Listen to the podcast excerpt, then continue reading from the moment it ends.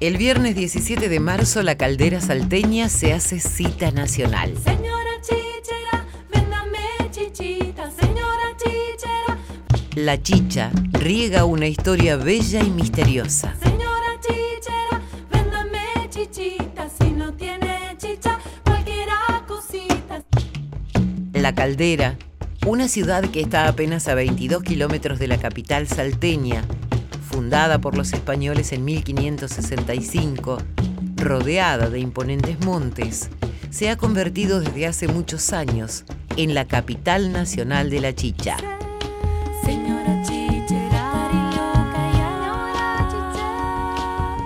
José Conde, responsable de turismo de la caldera, nos habla de esta bebida muy popular de origen prehispánico. Bueno, la historia de la chicha es ancestral de los pueblos originarios de toda América, le diría, sobre todo aquellos que cultivaban el maíz.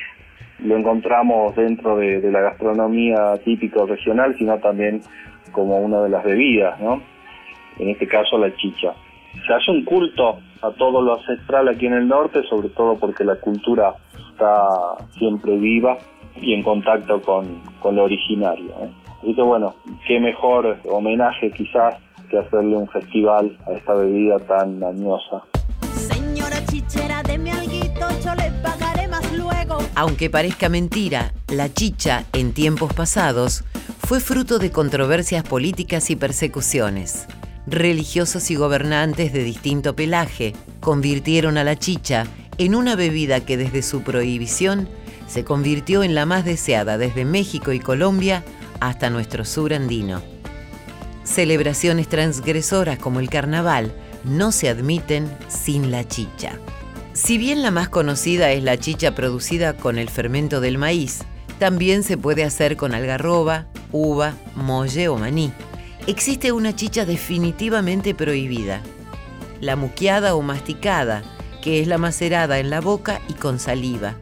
En su origen, la chicha fue producida por mujeres.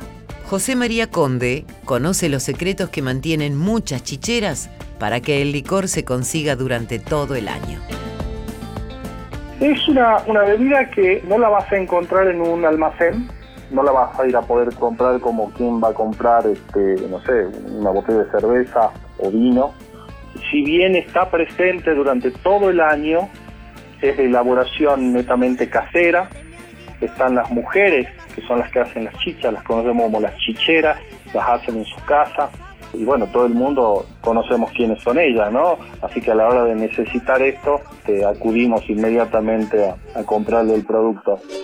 En la caldera fueron los jesuitas quienes construyeron la capilla dedicada a la Virgen del Rosario de Copacabana. Un cartel da cuenta que la caldera fue posta obligada para quienes pasando por Salta y Jujuy se dirigían al Alto Perú. José Conde nos cuenta la historia y la tradición detrás de la chicha.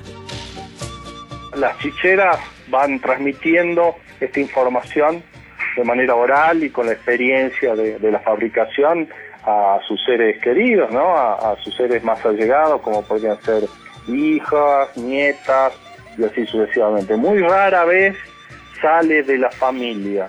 Cada cual es como que tiene ahí su secreto, tienen su, su, su misterio y de esa manera se va cuidando y manteniendo.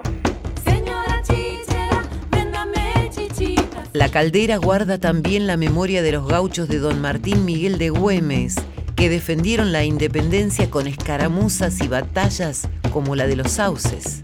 Triunfo logrado con destreza y valentía, pero fundamentalmente por vaqueanos conocedores de los secretos de un territorio tan bello como misterioso. Señora chichera.